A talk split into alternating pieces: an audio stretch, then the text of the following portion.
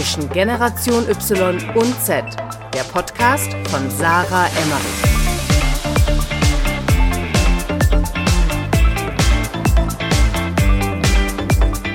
Herzlich willkommen zu einer neuen Podcast-Folge bei Zwischengeneration Y und Z. Und ich sitze heute im Zoom-Call zusammen mit Hendrik Martens. Und mit Hendrik wollte ich schon äh, seit Monaten eine Podcast-Folge aufnehmen. Wir haben uns eigentlich bisher noch nie persönlich getroffen, sondern kennen uns Leider. über LinkedIn ja, Shoutout aber an der Stelle wieder mal an mein LinkedIn-Netzwerk. Also, was ich da alles schon für Leute kennengelernt habe, ich glaube, die Hälfte meiner Podcast-Gäste kommen über LinkedIn und auch wirklich so krasse Leute wie jetzt unter anderem Hendrik.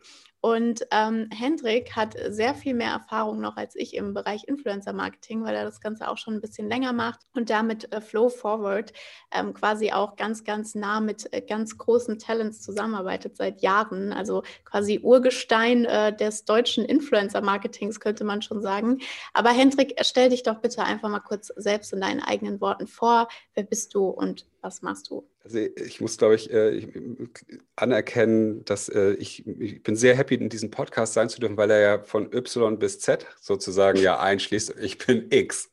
Ich bin, ich bin Jahrgang 73 und ich glaube, das ist äh, nochmal echt einen ganzen Tag älter. Deswegen vielen, vielen Dank, dass ich trotzdem irgendwie dazu zähle.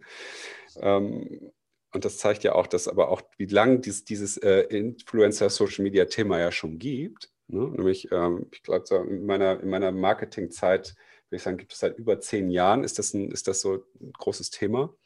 Vielleicht ja auch mal ganz kurz zu mir. Also ich bin so Kreativkind der, der frühen Stunde. Mein Papa hat äh, in den frühen 80er Jahren, der ist Ingenieur, äh, hat so viel mit Computertechnik zu tun gehabt, hat in Amerika Personal Computer gekauft und die in Deutschland wieder verkauft. So ein ganz klassisches Geschäft, weil damals gab es eben noch keinen Mediamarkt und Co und hat dann immer so coole Computer angeschleppt und ähm, wir Kinder, ich habe zwei ältere Brüder, die durften damit auch sich ab und zu mal ein bisschen auseinandersetzen. Ich habe aber, mein einer Bruder hat Programmieren für sich entdeckt, mein anderer Bruder hat gemerkt, er kann sowas total gut verkaufen. Ich habe gemerkt, ich kann damit richtig geil daddeln.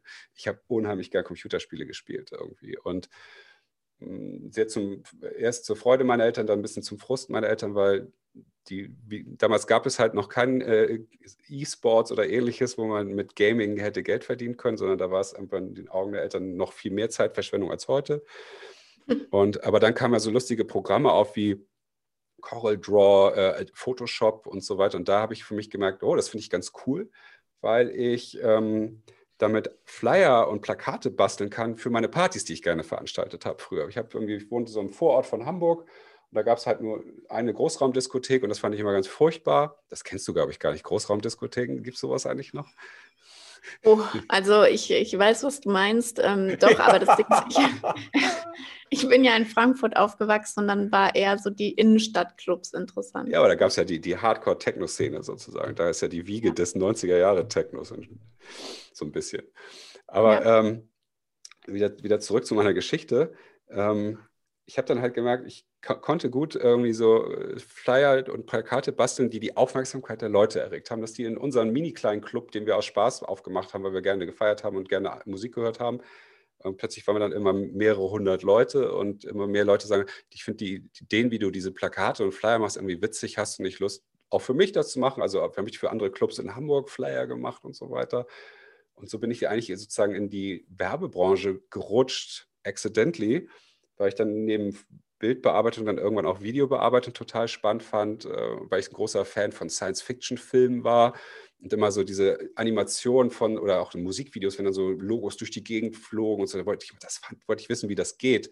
Und dann so Praktikas gemacht in so einem Post-Production-Bereich und dann habe ich angefangen, das wiederum mit Internetseiten zu verknüpfen, weil früher gab es etwas, das hieß Flash. Ich weiß nicht, ob du das kennst. Das, das ist geil, das zu erzählen, irritiert mich gerade schwer, äh, weil du, ich sehe, wir, wir, sehen uns ja auch hier, weil ich sehe, du kennst es nicht. Von Adobe gab es halt ein Plugin für Browser, wodurch du so animierte Inhalte, also so irgendwie ein Raumschiff fliegt von A nach B oder ein, ein Kreis morpht in ein Quadrat. Also du kannst halt so Webseiten animieren auf eine interaktive Art und Weise. Dadurch hast du völlig neue Erlebniswelten tatsächlich geschaffen. Das fand ich ultra spannend, Videomaterial mit Webseiten-Content zu vermischen, dass so interaktive Videos entstanden. Das war in den äh, frühen 2000ern mega Hype. Und da habe ich irgendwie so für mich so meine Betätigungsfeld gefunden und habe das aber alles immer nur aus Spaß gemacht. Also es war nicht, dass ich gesagt habe, da ist jetzt ein Business hinter, damit werde ich jetzt reich, sondern hey, das ist mein Hobby, ich mache das, ich mache das den ganzen Tag, die ganze Nacht durch. Ein äh, bisschen wie Creator jetzt heutzutage, die einfach gerne äh, irgendwelche Dinge tun, habe ich das gerne gemacht und wir haben Leute dafür Geld gegeben. Und das wurde halt irgendwie immer größer. Und irgendwann äh, ist dann, musste dann eine Agentur gegründet werden, weil ein, ein, unser erster richtig großer Kunde war Unilever, der gesagt hat, er arbeitet nur mit uns, wenn wir eine Firma gründen. Da ist dann meine erste Digitalagentur daraus entstanden. Und so bin ich einfach weiter in diese Welt reingerutscht und wir hatten immer so ein großes Fable dafür, ähm, irgendwie mit Menschen zu interagieren. Also das, ähm, heute nennt man es halt Communities oder Social Media. Damals gab es so einen Begriff noch gar nicht. Da gab es noch so ein bisschen so Foren, was es ja auch heute noch gibt. Das war so das Einzige, wo sich Menschen austauschen konnten, in Mailboxen und ähnlichem. Und wir haben dann für Unilever eine ein virtuelles Freundschaftsbuch gebaut. Das Projekt hieß Friendsbook. Ich weiß, das kennst du vielleicht aus der Schule, so diese Bücher, die nicht Poesiealben sind, ja, sondern wo man so Fragen beantwortet, sich hin und her reicht. Das haben wir sozusagen virtuell nachgebaut. Und das ist echt gut gehypt und war so eine der erfolgreichsten Unilever-Seiten damals. Und da ist so, unser Business entstanden. Und da haben wir halt auch schon mit Communities quasi gearbeitet, weil die Kids konnten sich gegenseitig einladen, konnten in ihr Album was schreiben, konnte man auch sehen, was haben die anderen da eingetragen. Im Prinzip irgendwie haben wir so dieses Klassending äh, virtualisiert. Und so haben wir immer weitergemacht. Und dann kam irgendwann StudiVZ. Da haben wir dann unsere ersten äh, Kampagnen mit Communities tatsächlich gemacht. Dann kam Facebook, da haben wir dann die ersten äh, Markenseiten gelauncht, die ersten Facebook-Apps gebaut und immer mit, der, mit dem Ziel, halt die Marke mit Menschen zu verdrahten.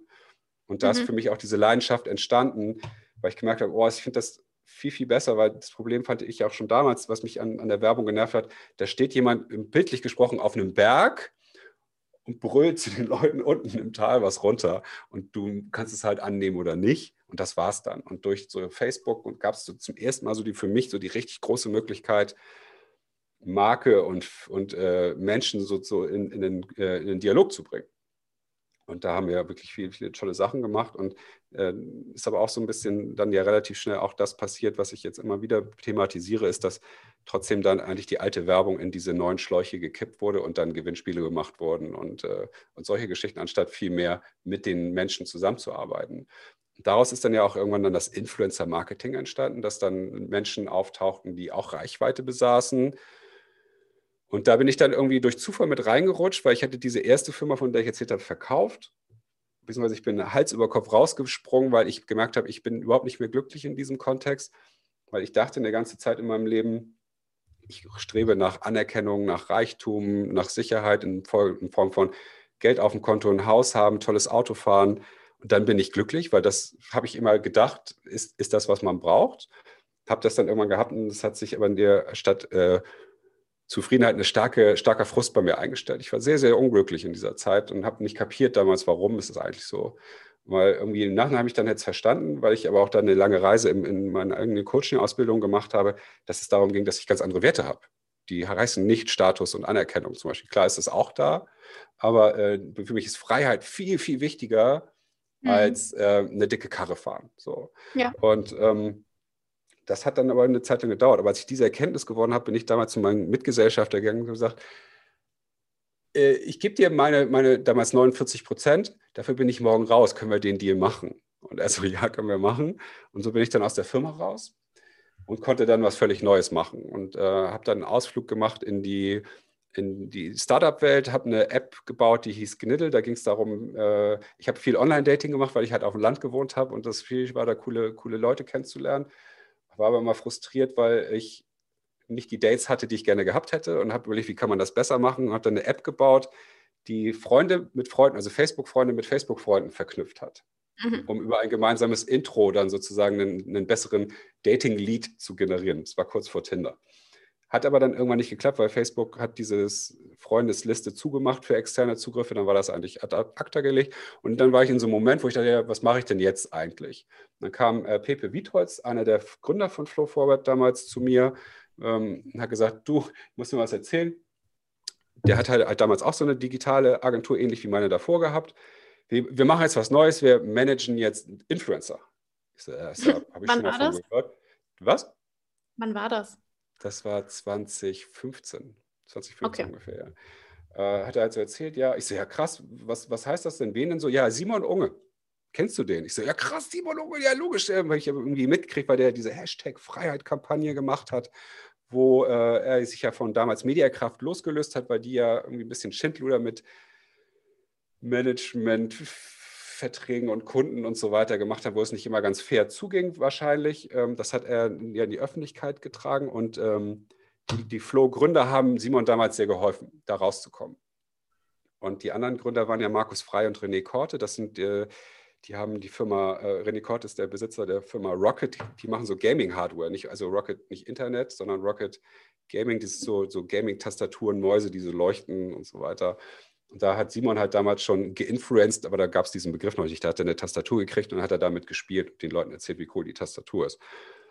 Und ähm, ich kannte Simon äh, von Mediakraft damals, weil die eine Präsentation in meiner Firma gemacht haben, vor meinem Kunden Unilever, weil wir so einen Kreativtag gemacht haben. Und da haben die das alles vorgestellt, was die da eigentlich machen. Da saß ich damals als kleine Kreativagentur, dachte, ach du Scheiße, die, wenn, wenn mein Kunde Unilever mit denen zusammenarbeitet, brauchen die mich gar nicht mehr, weil so eine, so eine, so eine Firma wie Mediakraft oder jetzt auch Flow Forward, die können ja alles machen, was, was eine Agentur auch kann. Ne? Und plus noch viel mehr, weil wir haben, Produktion wird selber gemacht, Content wird, äh, äh ähm, Kreativität ist da drin, ne? die denken sich die Sachen selber aus, die machen Community Management, die haben Media-Reichweite eingebaut sozusagen. Krass, wo, das ist, fand ich mächtig, fand ich unheimlich toll. Und dann habe ich Pepe gesagt, ich will da unbedingt mitmachen. Ich will Flow mitmanagen, ich will mit Simon Unge arbeiten, weil ich den toll finde, weil seitdem habe ich Simon immer verfolgt, wie er jetzt so geile Minecraft-Videos gemacht hat. Und das habe ich stundenlang angeguckt.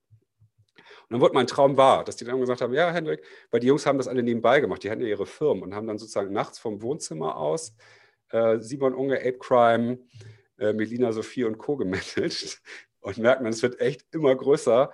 Ähm, wir brauchen jetzt wohl doch jemanden, der das Vollzeit macht. Dann war ich sozusagen einer mit der ersten, die das so Fulltime-mäßig gemacht haben. Und wir haben von vornherein äh, uns dahingestellt, gesagt, wir machen zum einen das Service-Level im Management höher als andere. Das heißt, irgendwie bei uns hat ja jeder Creator quasi einen persönlichen Ansprechpartner so ungefähr. Und wir machen aber, wir entwickeln auch trotzdem so ein bisschen das Agenturgeschäft, heißt irgendwie so auch die kreative Beratung für Kunden und die Influencer, um besseren Content zu erstellen, weil damals passiert es ja auch schon, dass dann oft viel Bullshit-Content entstand von Influencern, die dann irgendwie ein Produkt hochhalten mussten in die Kamera und sagen mussten, wie toll das ist. Und mir für mich war es halt so, hey, ich glaube, wenn wir das schaffen, ein Produkt wie Axe mit einem Creator wie äh, InScope zusammenzubringen, können wir geilen Content machen, weil die passen irgendwie gut zusammen. Und wenn wir uns was Geiles überlegen, ist sogar der Content mit, dem, mit der Marke zusammen besser als der Content, äh, den der Creator eh schon macht. Und das ist uns sehr oft gelungen. Und das ist etwas, wofür ich auch immer noch kämpfe und stehe, zu sagen, wir müssen, wenn wir mit Creatern und Brands, wenn die was zusammen machen, muss der Content, der entsteht, besser werden oder mindestens genauso gut sein wie der Content, der ohne die Brand ist. Wenn das nicht ist, haben wir eigentlich ein Problem. Und ähm, weil dann zahlt es oft nur bedingt für alle sich aus. Und damit sind wir sehr erfolgreich geworden und haben ja die Firma auch ähm, 2018 an die Verbedia-Gruppe verkauft.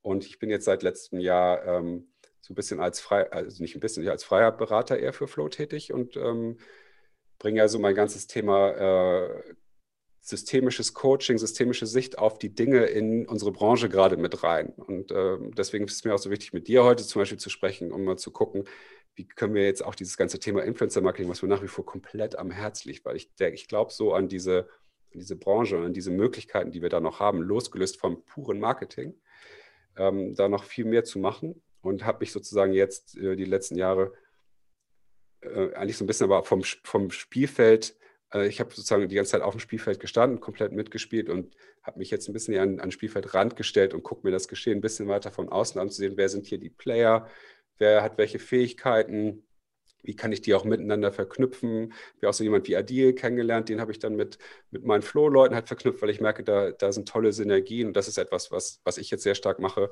um auch diesen, dieser Branche noch mehr, nach, dass wir da halt nachhaltig bleiben können, dass das auch bleibt und nicht irgendwie nur dazu verkommt, dass, dass Pocher ähm, da eine gute Zeit hat und sein Content damit machen kann, weil so viel Bullshit-Content entsteht. Kurze Geschichte von mir. Ich bin ein bisschen, ich bin ein bisschen also abgedriftet. Die Folge ist dann auch beendet. Nein, Nein, Wir können also das auch nochmal machen und äh, rausschneiden auf jeden Fall. Nein, nein, nein. Ähm, das war schön, dass du dich so ausführlich vorgestellt hast. Und ich glaube, wir haben jetzt alle einen genauen Eindruck, ähm, was du so getrieben hast und wie du dazu gekommen bist. Ähm, was mich jetzt interessieren würde, ist, du hast das jetzt gerade so schön gesagt mit dem Thema authentisch, äh, authentisch dein Lieblingswort. guter Content, einfach guter Content, einfach passender Content äh, zum Creator.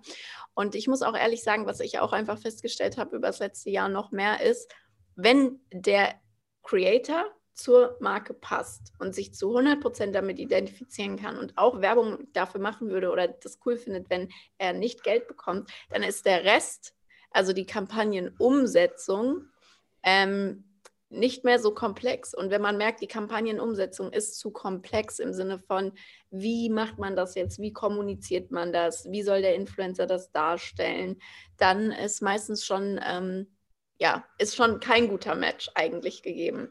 Hast du mal so ein ähm, Best Practice Beispiel für uns? Was war so eine Kampagne ähm, für alle, die uns jetzt nicht so sehr verfolgen oder nicht so tief im Influencer Marketing drin sind, ähm, mit einem Creator aus den letzten Jahren, wo du sagst, das war richtig geil? Da gibt es zum Glück einige, also die unsere, unser persönlicher äh, Leuchtturm von, bei Flo war ja im vorletzten Jahr eine Kampagne mit InScope 21 und Followfish. Da haben wir auch dann äh, ganz viele tolle Preise gekriegt, wobei das haben wir, ähm, hat eine andere Agentur äh, initiiert. Äh, Tank Tank heißen die. Die kamen auf uns zu und haben gesagt, wir wollen hier irgendwie, wir haben so eine Idee von einem, die hatten so einen internen äh, Contest ausgesprochen für, für junge Kreative, ähm, für Followfish sich was auszudenken. Und da hatte jemand die Idee, ähm, Influencer essen vom Aussterben bedrohte Tiere vor laufender Kamera. Das war so der Plot. So, krass, na, was bedeutet das? Kann man sich ja ungefähr vorstellen. Und ähm, das haben wir dann durchgezogen und InScope hat dann, äh, wir haben halt eine Kampagne mit denen dann gemacht, dass InScope eine Instagram, ein paar Instagram-Stories gemacht hat. Der ist ja dafür bekannt, jedenfalls für die Leute, die ihn nicht kennen, ist es ja so ein Comedy-YouTuber oder Instagramer mittlerweile auch, der kann, ich weiß, glaube ich, mittlerweile an die drei Millionen Follower der so ein, äh, der viel, äh, der sich stark aufregt, aber auch viel so Fashion-Geschichten macht, aber auch so mit Fashion mit seinem eigenen Stil und Augenzwinkern hier und da. Und der, aber der macht halt gerne einen auch auf dicke Hose. Ne? So AMG und so. Das damit spielt er, hat er, hat er früher sehr viel gerne rumgespielt. Und deswegen fanden wir es eigentlich auch geil, dass er so ein Dekadenzthema draus macht. So, ich habe hier ein äh, Essen mit meinen Freunden am Laufen. Wir haben uns hier was richtig Geiles kommen lassen, ne, haben so eine Fake-Koop gemacht mit einem äh, Nobel-Delikatessen-Firma, äh, die ihm dann so ein, äh, so ein geiles Eispaket geschickt haben, wo dann so ein Babydelfin drin lag auf Eis. Und ähm, den haben sie sich halt zubereitet, in der Pfanne gebraten, dann gegessen. Und das ist dann der krasseste Shitstorm ever, den ich zumindest mal erlebt habe, losgetreten worden. Und äh, der hat ja wirklich Morddrohung von bis und jeder Influencer ist auf ihn in, in, den Nacken gesprungen und hat ihm das Messer in den Rücken gesteckt. Und das war wirklich krass. Und wir haben dann ja aber ein Auflösungsvideo, was wir 48 Stunden später machen wollten, haben wir haben 24 Stunden später gemacht, weil der Druck so hoch wurde. Ähm, die, das Fernsehen ist draufgesprungen. So. Ja. Äh, es ging halt überall hin. Und ähm, am Ende des Tages hat er halt gesagt, ja, hier, guck mal, Leute. Also er hat ja auch ein bisschen auf die Bigotterie der, der Branche hingewiesen. Ne? Und dass viele Influencer da reingesprungen sind, weil sie wussten, das Thema ist hot äh, wenn ich darüber spreche, bisschen wie Clubhouse jetzt auch. Ne? Clubhouse ist hot, ja. deswegen siehst du auf LinkedIn gerade, jeder zweite Business-Influencer schreibt was darüber oder sagt, ich bin jetzt auch da. So ein bisschen vergleichbar war das immer, ah geil, Inscope hat da richtig Scheiße gebaut, jeder will wissen, was da los ist, also berichte ich da auch drüber und sage, wie doof dieser Typ ist und hat dann gesagt, hey Leute, ja, aber ne, guckt euch das mal selber an. Wenn ihr euch die Thunfischpizza holt, achtet ihr bestimmt auch nicht drauf, ob der Thunfisch da äh, wirklich geangelt wurde oder wieder da, äh, da, da ähm, auf die Pizza gekommen ist. Und ähm, hat halt genau das äh, beworben, dass Followfish sich extrem, wirklich extrem dafür einsetzt, dass der, dass es, dass der nachhaltige Fischfang ähm, auf die, viel mehr auf die Agenda kommt. Und natürlich ist es auch ein Businessmodell von denen, aber eben nicht so ein radikal Businessmodell. Ja, wir, wir tun so als ob, äh, machen so ein bisschen, kleben uns so ein Öko-Label oder Nachhaltigkeitslabel drauf, sondern die meinen das echt ernst. Und deswegen haben die sich das auch getraut. Und deswegen ist die, die Kampagne so maximal viel Reichweite generiert und hat so ein bisschen für mich diese, diesen Fehler in unserer Branche aber auch nochmal aufgezeigt. Dass ähm, das viel weniger um Inhalte geht, sondern nur um das, wie kann ich mich schnell am besten selber darstellen. Ähm, das, war aber, das war auch einer der Steine des Anschlusses für mich, dann auch zu sagen, okay, wie kriege ich es besser hin oder wie kann ich damit dafür sorgen, dass wir diesen Bereich ein bisschen anfacken. Das war auf jeden Fall so eine Kampagne, wo ich sagen würde, So kann es gehen.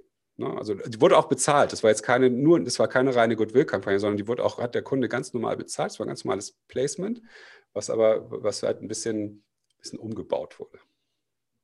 Ja, vor allem äh, ein bisschen äh, sensationell umgebaut wurde. Aber ähm, das hast du gerade schon schön gesagt. Also ich glaube, genau dieses Beispiel zeigt super viele Sachen, die falsch laufen auf Social Media. Ähm, angefangen mit ähm, dieser Verurteilung von allem, ohne selbst mal auf sich zu schauen. Also natürlich ist es schockierend, wenn man sieht, boah, da ist jemand ein Babydelfin, aber dann mal einen Schritt weiter zu denken und zu denken, weiß ich eigentlich, woher kommt das Fleisch oder der Fisch, den ich esse? Ähm, das gelingt den meisten dann schon auch nicht mehr. Und von daher, ähm, ich fand es auch äh, eine überragende Kampagne auf jeden Fall. Da, da mag jetzt auch der eine oder andere sagen, ja, das war ja eine Steilvorlage, ne? aber sowas kannst du auch mit, mit einfachen Dingen machen. Irgendwie, wie kann man so Axe, Deo, ne? das ist ja auch hier, du sprühst dir ja. deinen Arm und dann riechst du gut und Axe, Geschichte mal How to Get the Girl. Ne? Wenn du Axe benutzt, dann rennen dir die Mädels hinterher. Ist ja mittlerweile auch ein bisschen anders äh, in der Kommunikation. Aber da halt, gilt, galt es halt auch zu überlegen, okay, wie schaffen wir das, den Werbespot. Da hatten wir halt eine, eine, sehr, sehr schwierige Aufgabe. Es gab so einen Axe-Werbespot, da so ein Typ, der hat sich das Deo angespielt und stand plötzlich nackt auf der Straße auf so einem Highway. Ich weiß nicht, ob du den gesehen hattest. Und dann, aber, und er ist so cool so weggelaufen, so, hey, hey, weil es, das, das Zeug so cool war. Und dann haben wir so, okay, wie kriegen wir diesen Axe-Moment, sollten wir ins, ins Influencer-Marketing transportieren. Und haben dann halt auch dann ganz viele Influencer genommen, die haben das in so eine Art Storytelling gepackt, dass die, der eine den anderen quasi mit nominiert hat, dass du, so nach du traust dich nicht, irgendwas Besonderes zu machen. Und äh, das hat halt auch extrem gut funktioniert, weil dann InScope das Deo benutzt hat und plötzlich stand er nackt, aber nicht also mit, mit einer Unterhose, glaube ich, in der Paintballhalle und seine Kumpels standen vor ihm und wollten ihn dann halt abknallen. Ist er halt so weggerannt. Und dann wurde dann der nächste, ich glaube, Montana Black ist dann nackt ähm, eine seiner größten Ängste überwunden, auch so ein bisschen motiviert von den krassen Sachen, die die anderen machen und ist, hat einen Tandemsprung aus dem Flugzeug gemacht und der hat Höhenangst ne, und sowas. Die Videos gingen halt auch total viral, weil der Content so geil war und alle haben Axt gefeiert und haben die Influencer gefeiert und so soll es ja eigentlich meines Erachtens sein. Da stand halt in einer Latte drunter, so muss Werbung aussehen. Vielen, vielen Dank, Axt, dass Monte äh, das machen konnte und so. Und das, finde ich, muss der Anspruch idealerweise sein an ein gutes Influencer-Marketing, dass der Fan das äh, appreciated oder zumindest sagt, ist es okay.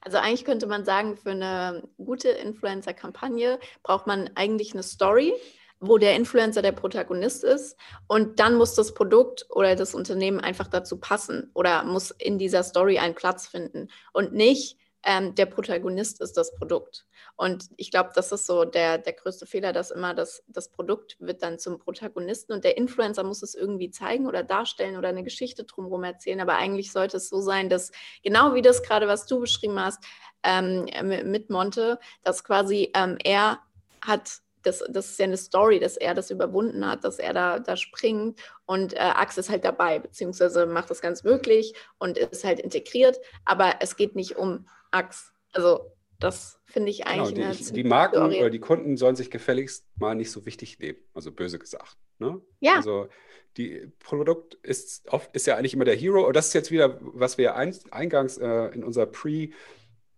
Entschuldigung, unserer Pre-Clubhouse-Session gesprochen haben, ist halt, die Werbung hat sich noch nicht so richtig verändert. Ne? Also und, und die, die Kunden oder die Marketing- Menschen oft auch, weil die denken immer noch, das Produkt ist der Held. Product is the hero.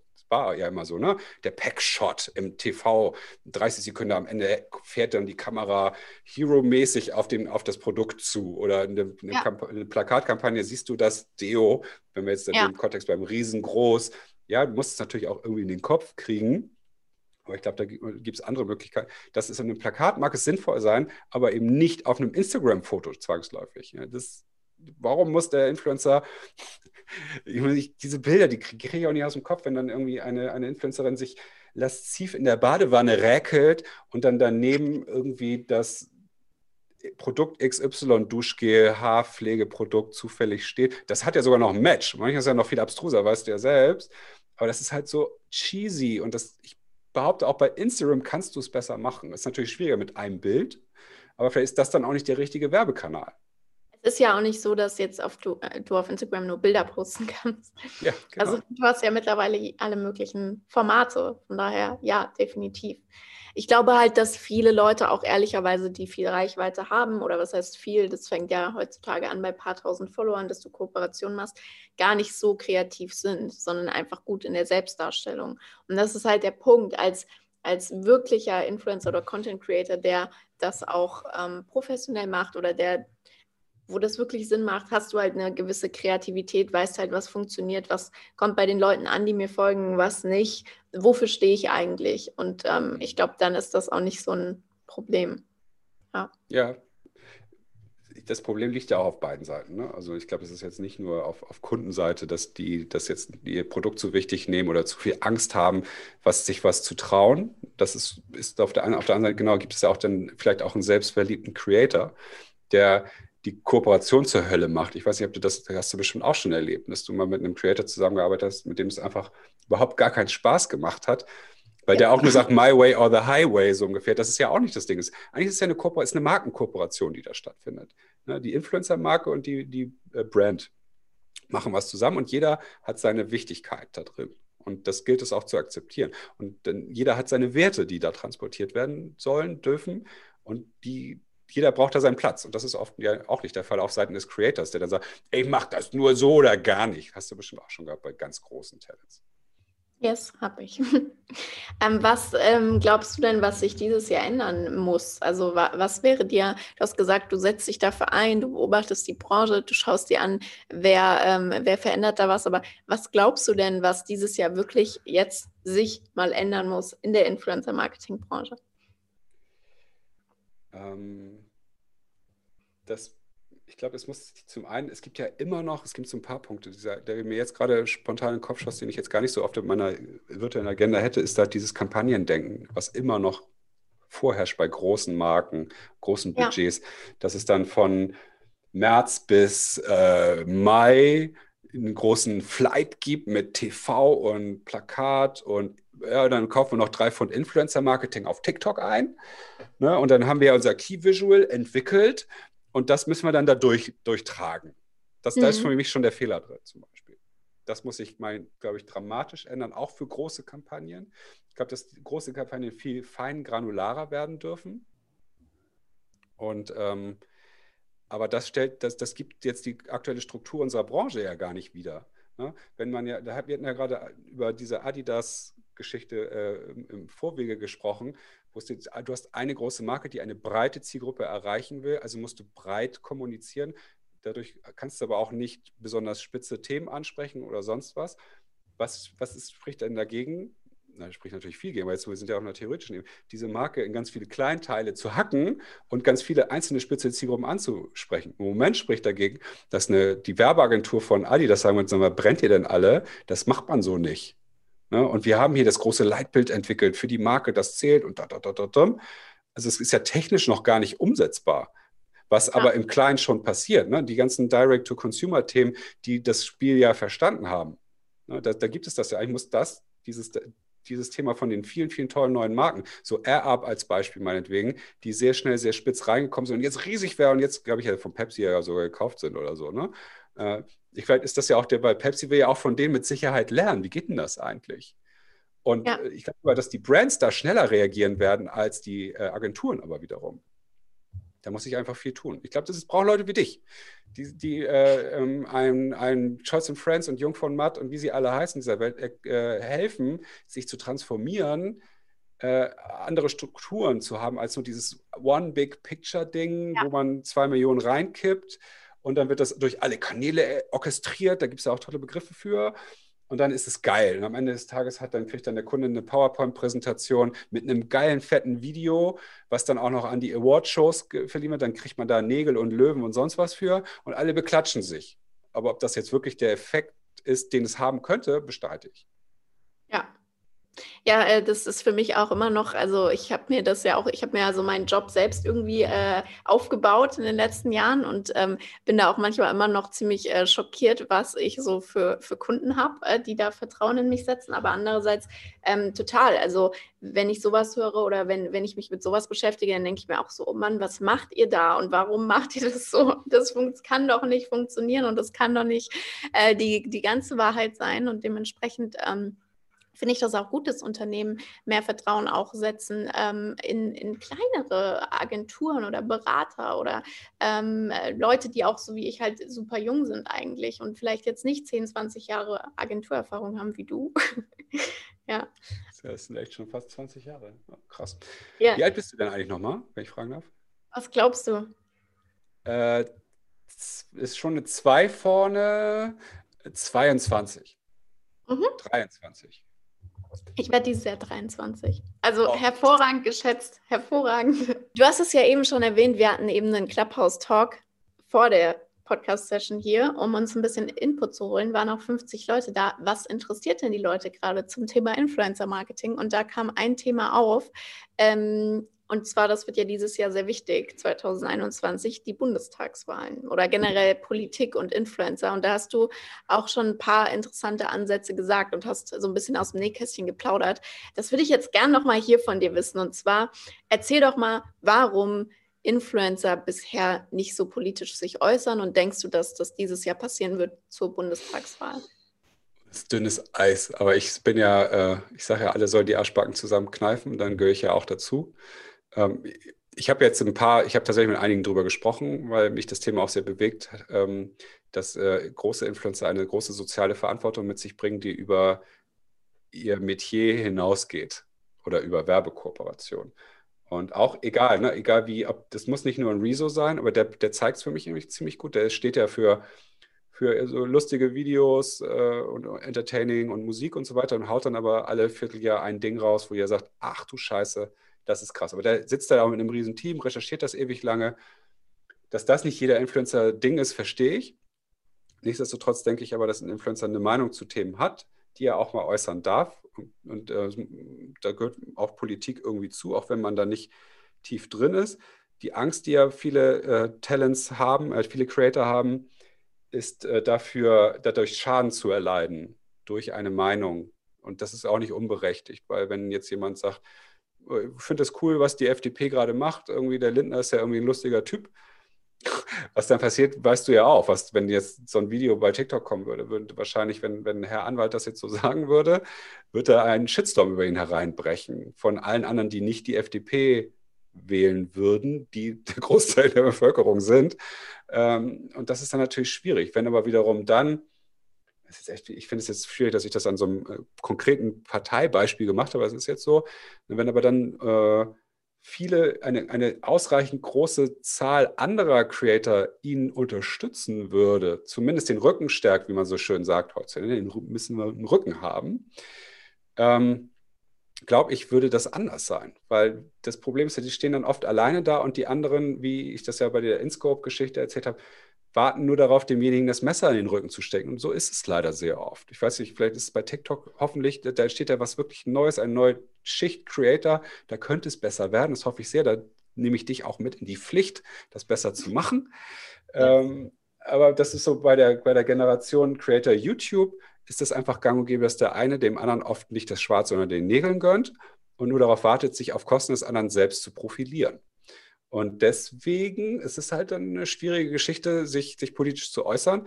Ich glaube aber, dass dieses Jahr und durch alles, was passiert ist, auch durch äh, Fridays for Future, durch Corona und Co., ähm, die, die Leute schon gelernt haben, es ist wichtig, ein bisschen mehr Haltung zu zeigen, als nur ganz vorsichtig mal irgendwie so einen Nebensatz zu machen. Aber ich glaube, auch da ist es wieder schwierig, dass gerade die Großen sich äh, zurückhalten werden, wenn sie sich nicht irgendwie organisieren. Äh, und in, in, in, einer Form von, okay, lass uns irgendwie zumindest sagen, das hattest du ja dann auch in dem äh, Clubhouse-Talk gesagt, lass uns zumindest, das war auch mein Wunsch vor vier Jahren, könnt ihr nicht wenigstens sagen, geht wählen, Leute, das ist wichtig. Ne? Also hm. auch wenn das eine, eine Großteil der Zielgruppe unter 18 ist, ist da auch ein riesen Ziel, die Hälfte ist trotzdem über 18 und ein Großteil davon geht nicht wählen, weil ja. die Influencer die werden es halt einfach vorleben dieses Jahr. Da bin ich mir zum Beispiel sicher, dass sie wählen gehen und äh, das kommunizieren. Und das wird schon viel machen. Aber es ist dann vielleicht auch schon zu spät, wenn sie dann sich bei der Wahlurne ein cooles Foto machen und so, hey, meinen Zettel reingesteckt. Ne? Dann, ist, dann sitzen die anderen aber noch äh, und chillen auf Clubhouse wahrscheinlich dann rum. Und dann ist es zu spät, zur Wahl zu gehen. Also sich überhaupt mal Informationen darüber einzuholen, was ist denn das Richtige für mich. Ich würde jetzt nicht sagen, dass, ähm, keine Ahnung, Simon Unge dafür zuständig ist, die, die Leute aufzuklären, welche Partei was macht. Ne? Und dann, also das, warum nee. sie wählen, sondern das sollen die Menschen schon selber machen. Aber zumindest das äh, Bewusstsein zu schaffen, dass es wichtig ist und gerade dieses Jahr noch wichtiger denn je, weil wir haben gesehen, was passiert, wenn wir die Verantwortung aus der Hand geben. Ähm, ja, da können wir sie wieder in die Hand nehmen. Und ich hoffe, dass das passiert. Aber ich glaube, ich sehe immer noch eine große Angst.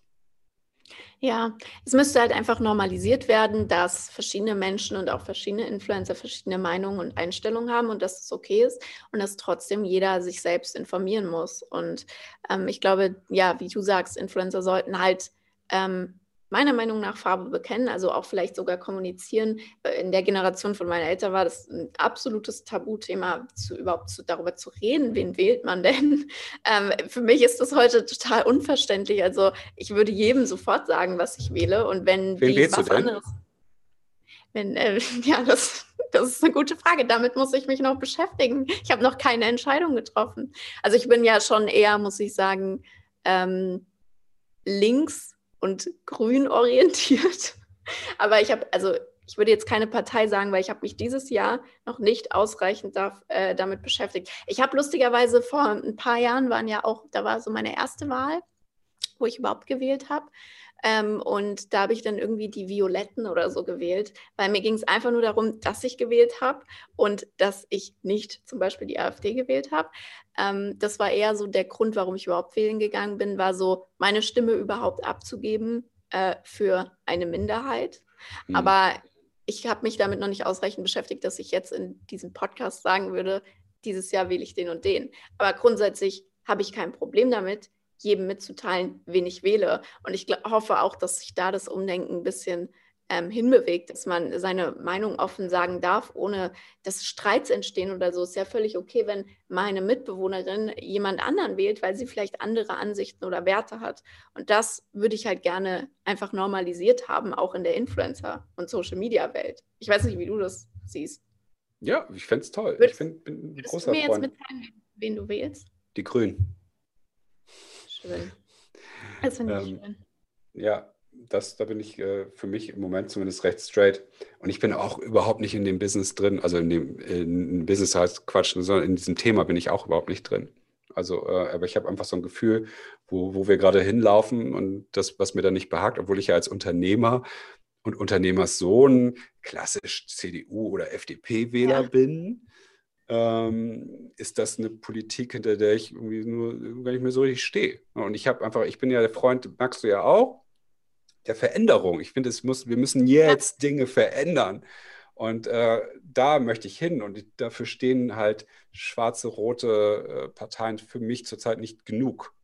So, und ja. deswegen, ähm, ich glaube, mit, mit, mit den Grünen an der Macht wird sich vielleicht ein bisschen mehr. Ich glaube, es wird sich auch nicht mal grundlegend die Welt hier für uns ändern. Dann wird eine Steuer nach rechts geschoben, die andere nach links und irgendwie äh, werden, wird die, keine Ahnung, ich habe echt überhaupt keine Ahnung, ich rede mich hier um Kopf und Kragen, aber dann wird vielleicht das Geschwindigkeitslimit auf der Autobahn durchgesetzt und solche Sachen. Aber es ist ja. immer schon mal was. So, und ähm, von daher habe ich, finde ich, dürfen wir da auch drüber reden. Du hast jetzt schon angesprochen, so die verschiedenen äh, Creator-Generationen. Das finde ich richtig spannend, weil du hast vorhin gesagt, äh, diese Generation YouTube, die gönnen sich ähm, das Schwarze unter den Fingernägeln nicht. Und wir haben jetzt äh, die Generation TikTok und für mich ist auch noch dazwischen so ein bisschen die ähm, Generation Instagram, wo Leute ja auch aus dem Boden geschossen sind, die gar nichts mit YouTube gemacht haben, sondern die nur durch Instagram groß geworden sind, wie eine Kamuschka zum Beispiel. Mhm. Und ähm, das finde ich super spannend, auch aus deiner Sicht mal zu hören, wie, wie du diese Entwicklung so wahrgenommen hast, ähm, weil ich mich damit super viel beschäftige und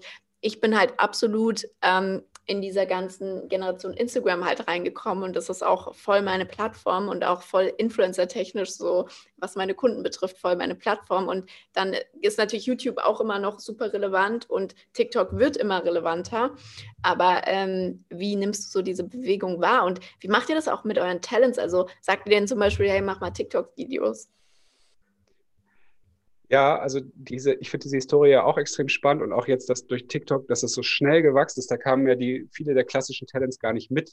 Also klassische, also die, die alten Talents, ähm, weil da sofort ein eigenes Ökosystem entstanden ist. Das ist ja Onkel Banju, Herr Anwalt und äh, Jules, wie sie alle so heißen, sind ja plötzlich schon da gewesen innerhalb von drei Monaten, sechs Monaten. So, es waren ja plötzlich Millionen Follower-Leute da wo auch dann die, der geneigte YouTuber erstmal gesagt hat, krass, äh, will ich da jetzt überhaupt noch rein? Und wenn ja, es ist ja auch so ein anderes Verhalten, was man an Tag YouTube-Video ist mehrere Minuten lang oder Stunden gar.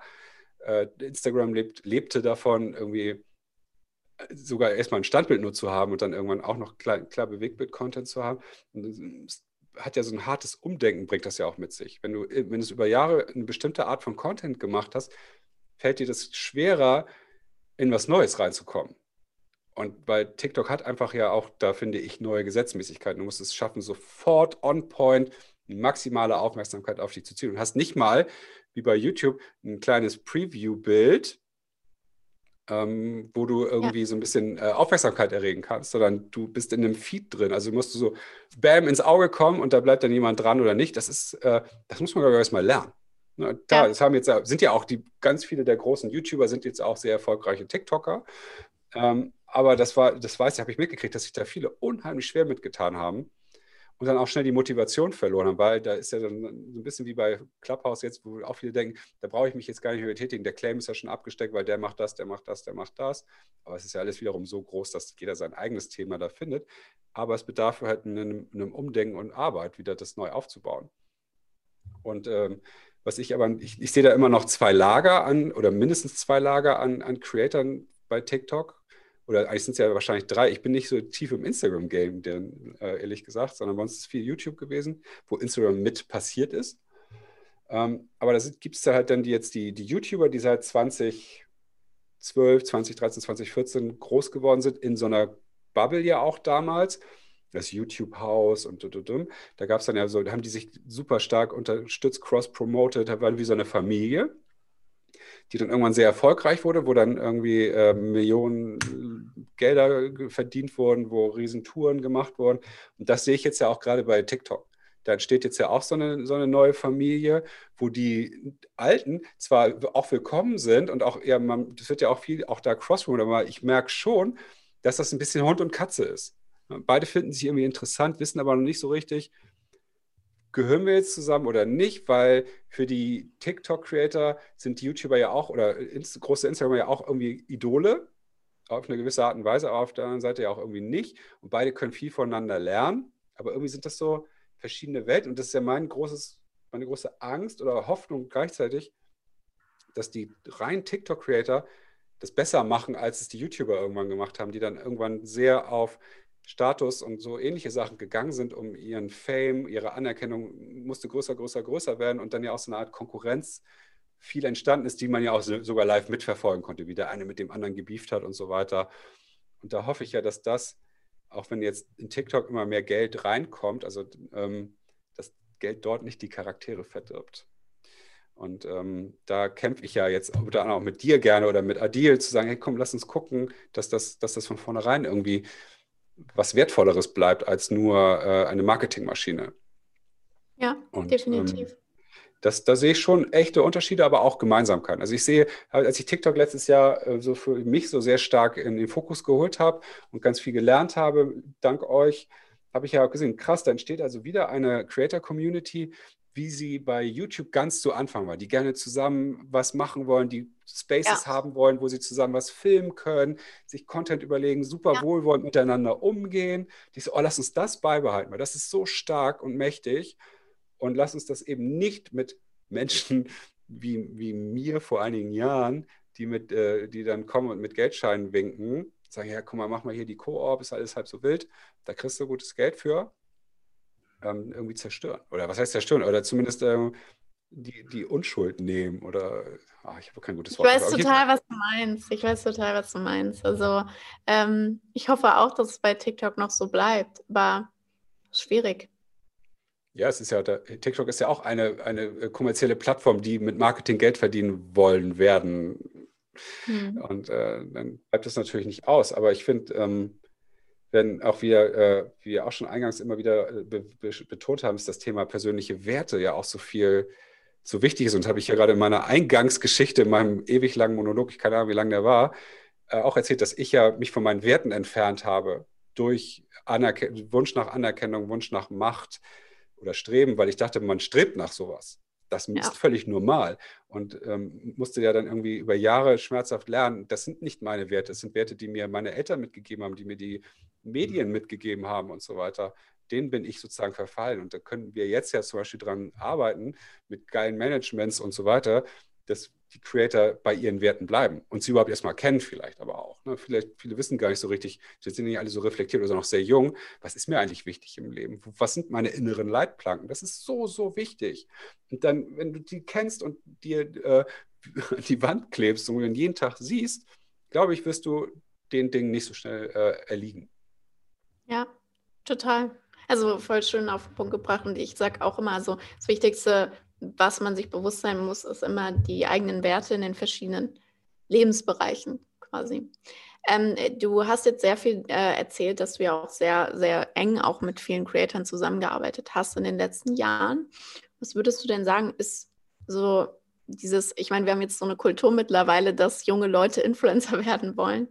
Aber was ist denn dieses, ich meine, man kann es schwer verallgemeinern, aber was ist denn diese Eigenschaft, die so einen InScope oder einen Herr Anwalt erfolgreich machen? Also was ist es, diese Eigenschaft, ähm, die dich zum erfolgreichen Creator oder Influencer macht? Ich hatte ein ganz tolles Gespräch vor ein paar Tagen auf Clubhouse mit Maximilian Pollux. Der ist ja auch ein, ein YouTuber mittlerweile, der ähm, eine ganz andere Geschichte hat, der eben äh, zehn Jahre im Gefängnis saß und lange auf der Flucht war und eben so ein richtiger Gangster ist, der auf YouTube seine Geschichte erzählt, damit äh, junge Leute sich dreimal überlegen, lohnt sich das Gangster zu sein oder nicht, ohne jetzt diesen Zeigefinger zu machen. Ähm, und der tingelt halt auch durch die Weltgeschichte und hilft, geht, geht an Schulen und so weiter und erzählt das halt alles. Und der Typ ist halt so, so, so ein Berg, 1, über 1,90, nur Muckis, Glatze. Sieht schon echt lustig aus. Und den glaubt man das, glaube ich. Den nimmt man das irgendwie ab. Und den äh, ich, den unterstütze ich, äh, weil ich die, seine Mission so spannend finde und toll. Das ist einfach ein super toller Mensch. Ähm, der hat, den habe ich mal mit nach Stuttgart genommen vor einiger Zeit äh, zu InScope, äh, Unsympathisch TV, äh, Tim Gabel und Co. Und haben so zwei Tage mit denen verbracht, ein bisschen Content gemacht und so. Und dann hat er jetzt in diesem, in diesem Clubhouse äh, hat er erzählt, da habe ich nämlich auch gefragt, warum, was ist das eigentlich, was andere Influencer haben? Sagte er, er, er findet es so wahnsinnig, wahnsinnig toll, wie diese Leute es schaffen, so viel Herzblut und Zeit und Energie in etwas zu stecken, was, wo, wo die meisten aller Menschen die Segel streichen wollen. Das stimmt, die Leute sind wirklich, wie, wie Inscope sagt, permanent am Hasseln. Also die sind immer irgendwie am Telefon und haben das, die fliegen durch die Welt, fahren durch die Weltgeschichte, treffen sich mit dem, machen das und das. Also die haben irgendwie immer so permanent gefühlt so zehn Chats, WhatsApp offen, um irgendwas zu koordinieren. Um, sagte er nämlich, Sascha hat ihn um 2.30 Uhr nachts im Hotel abgeholt, ist mit ihm, der dreht seine Videos bei seinen Eltern im Keller äh, und äh, ist mit ihm eine halbe Stunde rausgefahren, um ihn einen Satz in diesen Keller seiner Eltern für ein Video sprechen zu lassen und hat ihn wieder zurückgefahren. Also ein Riesenaufwand für eine Miniszene wo, dann er hat es irgendwie erst nicht verstanden, aber im Nachhinein hat er es verstanden, weil das, diese Dedication an etwas, also diese, diese Hingabe, diese Leidenschaft für den, für den eigenen Content ist so groß, dass sie dafür solche Umwege gehen und so, so ihren Schlafrhythmus zerhacken, äh, ja, irgendwie sich, sich wirklich, wirklich richtig hardcore reinknien. Das ist ja auch etwas, was ich äh, von Herrn Anwalt auch in dem Podcast gehört habe, ist, dass er ja auch unheimlich diszipliniert viel Zeit äh, für dieses Thema verbringt und ja. ähm, einfach mehr als andere macht. Punkt. Ja. Und äh, ich glaube, das ist, das ist das, was, was ein Creator auszeichnet, auch wenn es richtig weh tut, wenn es auch gerade überhaupt keinen Spaß macht, weiterzumachen. Äh, richtig geil. Also das hat so noch nie jemand zu mir gesagt und ich finde es richtig, richtig gut. Weil, ähm, also so oft habe ich mit Leuten in den letzten Jahren darüber gesprochen, wie machen wir, wie bauen wir einen guten Instagram-Kanal auf, wie werde ich Influencer. Ähm, und dann kommen so, dann sagst du halt, ja, du musst halt deine Nische finden und einfach viel machen, einfach viel präsent sein, einfach viel kreieren. Und dann kommt sowas wie, ja, dann muss ich ja auch jeden Tag posten. Ja, das ist halt dein Job. Also, was, was, was ist das für eine Frage? Entweder du hast halt Bock drauf oder nicht, aber dann frag doch nicht, wie du Influencer wirst. Und ähm, das, ja, also ich glaube, das bringt es auch gut auf den Punkt. Wenn du wirklich eine Dedication für deinen Content hast, egal in welchem Bereich, ähm, und dir das auch wirklich Spaß macht oder du es auch trotzdem machst, wenn es mal keinen Spaß macht, dann, ähm, dann wirst du definitiv erfolgreich in dem Bereich. Ich glaube, die Herangehensweise ich werde Influencer, ist einfach grundlegend falsch. Ja, voll. Du, du kannst einfach, ich glaube, es geht, ne, wenn du das aus so einer Business äh, Point of View machst, aber du wirst nie ernsthafte Leidenschaft haben und irgendwie werden es viele Menschen merken. Es gibt ja Beweise, ne, diese ganzen virtuellen Avatare, die erfolgreiche äh, Influencer sind, ne, dass es auch anders geht. Aber da steckt ein Riesenteam von Menschen hinter. Und wenn du aber sagst, ich will Influencer werden, weil ich ähm, einen Lamborghini fahren will oder weil, ich, weil mich 100.000 andere Mädels beim Schminken anhimmeln sollen, ist es einfach, glaube ich, grundsätzlich falsch. Keiner unserer Talents, die wir äh, betreuen, hat jemals gesagt, ich werde Influencer, sondern Simon hat einfach unheimlich gerne Computerspiele gespielt und hat irgendwann mal das, das, das, die Kamera äh, angemacht, den, den Screen gecaptured oder äh, bei Inscope das Gleiche. Ne? Der hat dann irgendwann gemerkt, aber Daddeln ist nicht mehr, ich finde Fitness auch irgendwie spannend und hat seine, seine Fitness-Transformation dokumentiert. Oder ähm, Melina Sophie, die hat einfach irgendwie lustig, ich habe mein Leben lustig und ich mache skurrile Sachen und lasse die Leute daran teilhaben. Ich bin einfach ein bisschen durchgeknallter als die anderen. Und klar, ich kenne dann auch die richtigen, äh, mit denen ich mitwachse. Das ist, glaube ich, auch eine wichtige Sache. Netzwerken, ne? wie auch bei uns im Job es ist einfach das A und O, dass du bekannt wirst und man dich für etwas schätzt und dich als Marke wahrnimmt, mit deinen Werten und all diesen Dingen, dass du das klar nach vorne stellst, was aber auch bedeutet, dass man sich eine Tür für andere Leute vielleicht auch verschließt. Ich bin ja jemand, ich ich fluche gerne und sage etwas, was viele andere richtig doof finden, aber das bin halt ich und ich weiß, das feiern aber auch andere. Aber ich mache mir damit auch einige Türen mit Sicherheit zu weil die sagen halt, warum hat der 47-jährige Typ immer noch ein, ein hier ein buntes, buntes, äh, bunten Pulli und ein Cappy auf. Ne? Er soll mal erwachsen werden. Nee, will ich gar nicht. Gar nicht. also es ist halt so, sei du selbst und zieh das durch. Und verne also vernetzen, ja, ist nur A und O. Ist einfach auch wichtig. Ja. Punkt. Das wird jetzt auch dein Schlusswort weil ja. wir müssen leider zum Ende kommen. Ich weiß nicht, ich will auch nicht, ich weiß nicht, ob du noch Termine hast, aber ich habe leider gleich noch Doch. welche. Wir haben gleich, gleich habe ich meinen Bisfluencer-Talk, also intern allerdings. Uh, mit, achso, intern, okay. Ich bin gespannt, was da noch äh, dieses Jahr auf uns zukommt, auf jeden Fall. Für alle, die es äh, jetzt noch nicht wissen, ich weiß nicht, ob du es am Anfang gesagt hast, ähm, Hendrik hat ja einen eigenen Podcast, den Bisfluencer Podcast. Also da müsst ihr auf jeden Fall mal reinhören. Ansonsten bedanke ich mich bei dir für dieses tolle Gespräch. Ich könnte äh, dich stundenlang über das Thema Influencer-Marketing ausquetschen, aber das äh, setzen wir dann bei Clubhouse fort. Yay, machen wir. Hast du noch äh, Schlusswort oder willst du noch was loswerden? Und wo findet ja. man dich? Man findet mich, also mein, mein Hauptturf ist tatsächlich LinkedIn zurzeit, ja. wo ich eigentlich am aktivsten bin, ähm, aber auch da das alles ein bisschen runtergefahren habe. Ähm, Instagram mache ich auch, aber irgendwie so gut wie gar nicht, aber irgendwie bin ich da ähm, ja, ich bin auch jetzt, ich bin ja auch nicht so der Creator-Typ, sondern ich finde es spannend, mit Leuten wie dir zu sprechen und vielleicht auch ein bisschen zu inspirieren oder äh, zu, zu, wie heißt das noch, zu polarisieren. Das macht mir eigentlich viel mehr Freude und damit, glaube ich, bewege ich auch was. Also ich will ja halt was bewegen und deswegen äh, suche ich Leute wie dich, die mitmachen, ähm, das besser zu machen. Und die Leute, die das jetzt hören und sich davon irgendwie angesprochen fühlen, sind herzlichst eingeladen, mich auf LinkedIn anzuschreiben und mitzumachen. Und äh, ich sagte ja noch, äh, wie wichtig beim Thema Influencing ist, sich zu vernetzen und Cross zu promoten. Sarah, ich würde mich unheimlich freuen, wenn du auch bei uns bei dem Podcast kommst. Oh, das und äh, wir vielleicht dann auch unser Thema weiterführen können. Oder vielleicht finden wir dann, äh, dann hat vielleicht Clubhouse schon eine kleine Historie hinter sich und dann können wir da nochmal gucken, was ist da eigentlich draus geworden, weil du bist da ja auch ja. sehr aktiv. Ähm, ja. total freuen, wenn, wenn wir das äh, Gespräch auf unserer Seite demnächst mal fortsetzen. Vielleicht ja auch mit Niklas zusammen, das ist auch immer lustig. Hendrik hat eben schon gefragt, ob er mich auch was fragen darf. Nein. Ich weiß, ich weiß auch gar nicht mehr, was es war. Aber ähm, ich, ich bin sehr dankbar, dass ich wirklich hier sein darf, weil für mich ist es einfach wichtig, das Thema Werbung nicht verkommen zu lassen und es auch in die neue Welt, in die neuen Generationen zu tragen, dass es aber auch passt. Und das sehe ich im Moment nicht stattfinden oder nicht genug stattfinden. Und ich komme aus der alten Welt und möchte gerne Leuten wie dir den Staffelstab übergeben und sagen, komm, jetzt läufst du weiter und sorgst dafür, dass es äh, geil bleibt. Ich, ich finde Werbung toll und Werbung muss geil bleiben. Punkt. Das ist ein Schlusswort jetzt.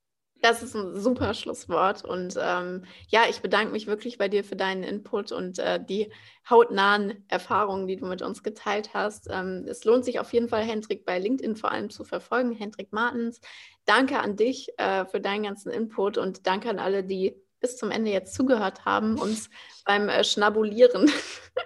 ihr könnt das in der Zukunft auf jeden Fall weiterhin bei Clubhouse tun. Und wie ihr gehört habt, nehmen wir bestimmt noch die ein oder andere Folge zusammen auf. Vielen, vielen Dank. Ähm, teilt gerne die Folge mit jemandem, äh, den Influencer Marketing auch ein bisschen interessiert oder generell die Werbebranche. Und dann hören wir uns beim nächsten Mal bei Zwischengeneration Y und Z. Ciao, ciao. Ciao, Hendrik. Tschüss, vielen Dank nochmal.